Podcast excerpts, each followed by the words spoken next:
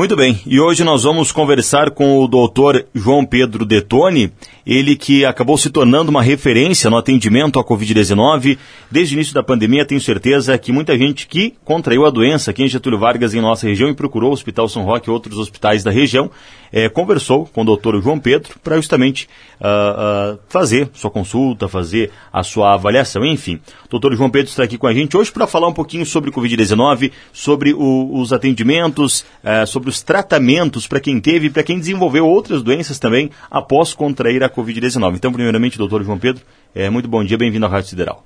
Bom dia, Bruno. Bom dia a todos os ouvintes. Uh, muito obrigado pela oportunidade de estar aqui, fico muito feliz. Uh, sempre gosto muito de estar aqui. Então, mais uma vez, muito obrigado. Perfeito. Eu acho que para a gente começar, então, é, como eu já mencionei, vamos é, falar um pouquinho sobre Uh, esse teu processo, acredito que para ti também foi um processo de especialização que foi se desenvolvendo ao longo dos últimos anos, é, buscando também o tratamento para a Covid-19, não é? Como é que foi essa experiência? Então, Bruno, a experiência com a Covid-19 foi uma experiência absolutamente surreal, no sentido de que eu tive envolvido com o, com o Covid desde o início. Uh, em várias instâncias, né, tanto, quanto, tanto no atendimento a pacientes ambulatoriais, como no atendimento a pacientes muito graves. Trabalhei nas, na, na, nas UTIs Covid uhum. que tiveram aqui da região, fiz parte da coordenação da, de inúmeros locais onde eu estava trabalhando. Então, eu, uh, a questão do Covid foi muito exigente, no, no, sentido de.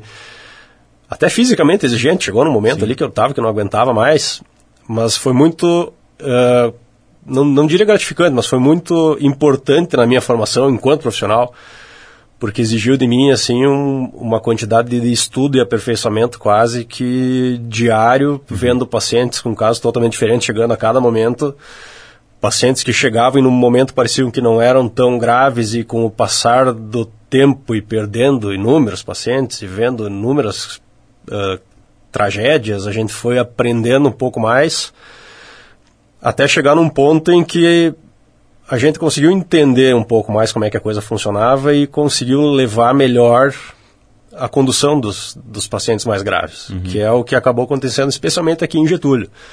O trabalho que a gente fez aqui em Getúlio foi um trabalho muito bom. O trabalho no Hospital São Roque foi um trabalho muito qualificado, não, claro, da minha parte também, né, não vou me excluir do trabalho, mas foi um trabalho desde a direção do hospital, que deu todos os recursos, até o pessoal da limpeza. A gente fez um trabalho realmente excepcional aqui em Getúlio. Especificamente dos lugares que eu trabalhei foi o mais qualificado. Acho que acredito que os maiores desafios, obviamente, tenham sido os casos mais, mais graves da doença, que necessitaram de intubação, até mesmo casos fatais que vocês acabaram atendendo. Então, acho que tudo isso também é uma, é uma, é uma experiência, mas também é um processo de amadurecimento, não é? Com toda certeza, com toda certeza.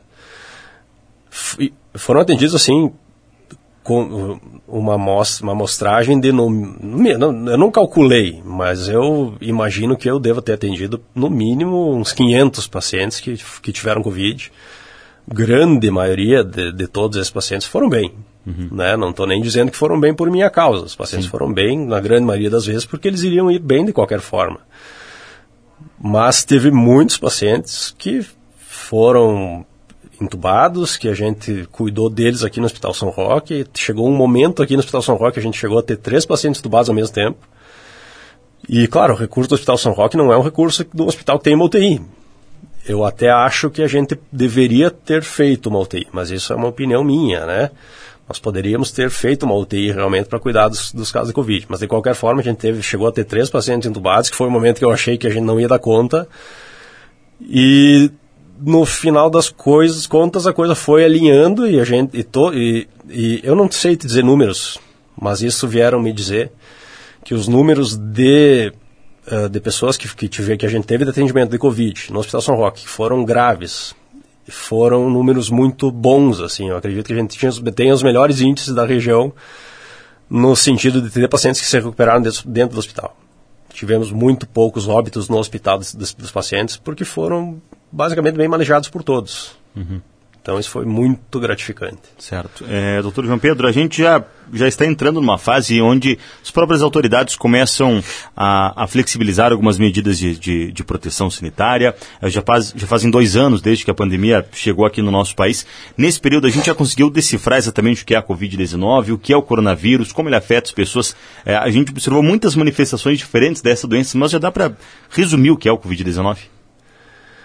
Rapaz, Uh, a gente não consegue saber ainda certo o que, que é o Covid-19. Isso é uma coisa que vai, ainda vai ser elucidada.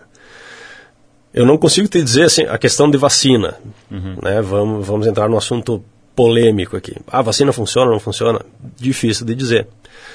Uh, o que, que a gente está presenciando, com certeza, é que os casos de Covid estão diminuindo, os que estão tendo são mais brandos. Pode ser um efeito da vacina, pode mas pode ser simplesmente o curso natural da doença, aquela, aquilo, aquilo que a gente imaginava que no começo, né, iria acabar eventualmente acontecendo. As pessoas vão se imunizando, vão ficando mais fortes e a situação vai, acabar, vai se controlando. Sim. Não estou dizendo para não fazer a vacina, pelo amor de Deus.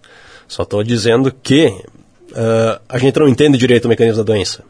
E que a vacina pode ter sim uma responsabilidade no controle, pode, mas pode também não ter. Para ver qual é o nível de dúvida que se tem a respeito disso ainda. Uhum. É, muitas coisas ainda são incertas e vão ser desvendadas com, com o passar do tempo. Bom, é, para a gente tentar entender um pouquinho também é, as consequências da Covid-19. Muitas pessoas que tiveram o vírus, na época que estavam com o vírus, vou desenhar uma situação hipotética. A pessoa acabou perdendo o paladar ou teve fortes dores de cabeça e depois, passado o período de incubação do vírus, ela pode continuar tendo algumas, alguns reflexos dessas doenças ou de outras também que possam vir a ter adquirido após uh, contrair o vírus, não é, doutor? Com toda certeza. E, e cada dia eu atendo cada, eh, inúmeros pacientes que chegam com essas queixas. Pacientes que tiveram Covid e que chegam no consultório com mas inúmeros sintomas. Não dá para dizer assim, a 15. Bota ali uma lista de 50 que eu já vi. Desde brandos, desde perda de cabelo, eventualmente um pouco de fraqueza, até uma falta de ar que não melhora de maneira nenhuma. Uh, pacientes que fazem uh, tromboses, de, tromboses venosas de repetição, Sim. que não tem jeito de, de, alinhar, então o paciente que não compensa de, de maneira nenhuma, uma coisa assim que, que, que vai ser, com certeza já está sendo, mas vai ser cada vez mais, com toda certeza, o maior problema de saúde que a gente vai ter daqui para frente, né? Terminando o Covid, o pós-Covid vai ser aquilo que vai que vai direcionar os esforços de saúde pública, que vai direcionar os esforços de saúde privada e, e, e vai ser esse o foco, com uhum. toda certeza. Tem como fazer uma relação é, destes sintomas com Covid-19, tem como comprovar, é, através de um exame laboratorial, enfim, a, a ligação dessas síndromes com a Covid-19? Não tem nenhum exame que a gente pode fazer diretamente para conseguir linkar uhum. uma coisa com a outra, né? Mas uh, a gente tem sinais indiretos de que as ligações são fortes. Especialmente a grande ligação que tem é aquele paciente que teve Covid. Né? Bom, o paciente teve Covid e conseguiu, começou a desenvolver sintomas a posteriori. Né? Uh, passou o Covid, melhorou, teoricamente, mas não chegou nunca a melhorar bem. Então a questão do pós-Covid, ela é uma questão que ainda está sendo elucidada, né? Uhum. O Covid, bom, é, é, é, aquela relação clássica de que a doença começa em algum lugar, uh, os sanitaristas começam a evidenciar aquele, aquele fenômeno acontecendo, acionam as, as autoridades superiores, até que eventualmente as sociedades de saúde classificam como uma determinada doença, que sempre uhum. foi assim. O Covid foi assim, começou na China, o HIV foi assim até que conseguiu se, se, se chegar num, num, ponto de começo na África. Uh, sempre é assim. A questão do pós-Covid não. A questão do pós-Covid, o pós-Covid ele não é uma doença. Sim. O pós-Covid ele vem das redes sociais. Basicamente, o pós-Covid é uma doença que está se criando através das redes sociais. Aqueles pacientes que não melhoraram do Covid, que começaram a dar seus relatos, especialmente via Twitter, né, na, na Europa, nos Estados Unidos, começaram a criar comunidades, isso aí começou a aparecer. Então, é uma doença que não foi pro mainstream, que é uh, ela sai de um, de um, lugar local e vai para as autoridades sanitárias. Não, ela sai das redes sociais e vai para as autoridades sanitárias. Então é um caminho totalmente novo, como está sendo tudo novo que veio do Covid. e como está sendo também o manejo desses sintomas, desses uhum. sinais e sintomas. O manejo de sinais e sintomas é uma terapia, um entendimento da situação com terapêuticas novas, que não foram usadas até hoje. Sim. Bom, então, é, pelo isso que, que a gente pode interpretar, então as pessoas acabam manifestando uh, diversos sintomas aleatórios, enfim, a, acabam encontrando é, outras pessoas que têm sintomas semelhantes ou que têm outros tipos de sintomas e acabam fazendo essa, essa ligação com a Covid-19 por ambas terem tido o mesmo vírus, é isso? Exatamente, exatamente. É, é exatamente esse o caminho. Uhum. Ela, ela é uma doença que se cria com uma comunidade de pessoas que teve Covid-19 e que começa a se linkar pelas redes sociais, uh, mostrando as, eventualmente sintomas muito parecidos, né? eventualmente alguns mais graves, outros menos graves. Uh, muitos dessas pessoas da área da saúde, né? Muitos médicos, enfermeiros, então começa-se a haver estudos em cima disso, né? Estudos que começaram com o Dr. Bruce Patterson nos Estados Unidos, que é um cara que está na, na ponta da pesquisa do pós-Covid, e todas as terapêuticas que vêm a respeito desta, teoricamente, síndrome pós-Covid, ou Covid longa, tem várias denominações aí, vem dos trabalhos do Bruce Patterson, que é um cara que eu, inclusive, uh, estou em contato com ele. A gente uh, conversa, eu assisto aulas dele, é, e é por isso que eu estou me dispondo a fazer esse trabalho de Sim. auxiliar pacientes com o pós-Covid. Uhum. Porque eu estou estudando isso e eu acredito que a gente possa ter bons resultados. Sim. Apesar do tratamento ser novo, de não haver assim uma promessa, não, você vai melhorar. Como não existem promessas sobre isso em hipótese nenhuma, nem uma gripe, a gente pode morrer de gripe. Mas existem terapêuticas que não é só pegar e dar um medicamento para dor. Eu acho que a pior coisa para um paciente, quando ele chega com isso aí, que é o que tem acontecido, é o cara chega no, no médico e o médico, ah, tu tá com depressão, dá um antidepressivo. Ah, tu tá com dor de cabeça, dá uma dor de cabeça. Não, isso aí vai passar, vai melhorar. E nunca melhora. Uhum. E não melhora. Porque ele não consegue curar a raiz do problema. Ele não vai na raiz do problema, exatamente. Uhum. A gente fica dando medicamento para os sintomas e a raiz do problema, que é, claro, tem um mecanismo todo fisiológico, a gente poderia até aprofundar, mas acho que não é o foco do programa.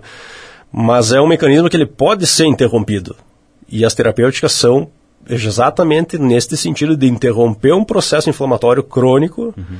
que está se criando, basicamente, da disfunção endotelial causada pelo Covid e que parece ter bons resultados com a terapêutica nova que está sendo estudada, né?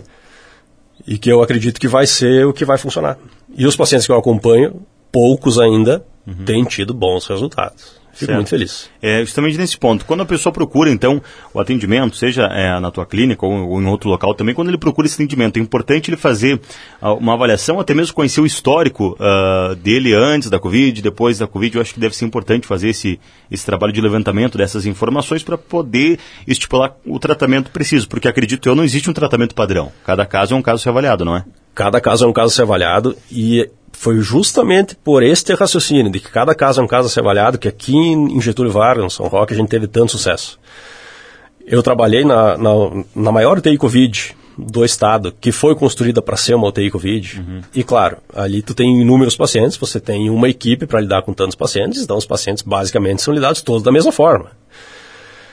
Aqui no Hospital São Roque não foi assim.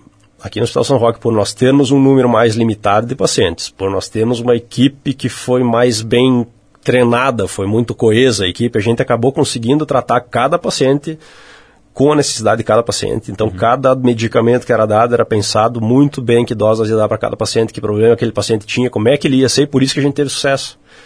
E por isso que os pacientes que a gente transferiu, que eventualmente a gente teve, teve que transferir pacientes que estavam entubados para UTIs, outras UTIs, esses pacientes normalmente sobreviveram a gente perdeu muito poucos pacientes, porque o manejo deles foi bem feito aqui no Hospital São Roque. Uhum.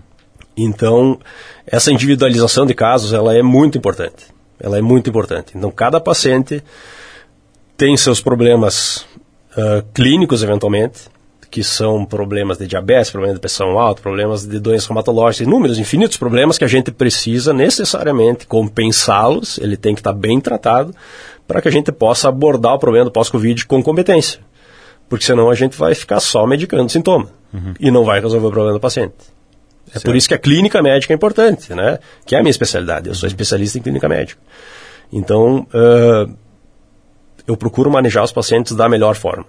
Certo. E os resultados são bons, normalmente. Justamente nesse ponto eu queria tocar agora também. Como é que é o, o teu atendimento em especial quando o paciente chega lá relatando algum, algum sintoma em específico? Sei lá, dor de cabeça, ou ele tem problema de respiração, ou tem dores no corpo. Como é que tu, tu procuras trabalhar com esse paciente? Rapaz, assim, eu sou clínico, né? A minha especialidade, como eu disse, ela é clínica médica. E o clínico, ele tem, um, uh, tem uma obsessão por tentar chegar na raiz do problema, né? Então, uh, eventualmente, acontece de que, eu, que a gente pesquisa tanto naquele paciente, pesquisa tanto, eu estou com uma paciente assim agora até, e tu não encontra nada, e a gente não encontra nada, e a paciente tem um problema, a gente pesquisa, não encontra, não encontra, e essa coisa começa a deixar o cara frustrado, né? Uhum. Mas, uh, enfim, para resumir a ideia, a ideia, a minha ideia pelo menos, é que, na grande maioria das vezes, os pacientes têm um problema que desencadeia todos os outros.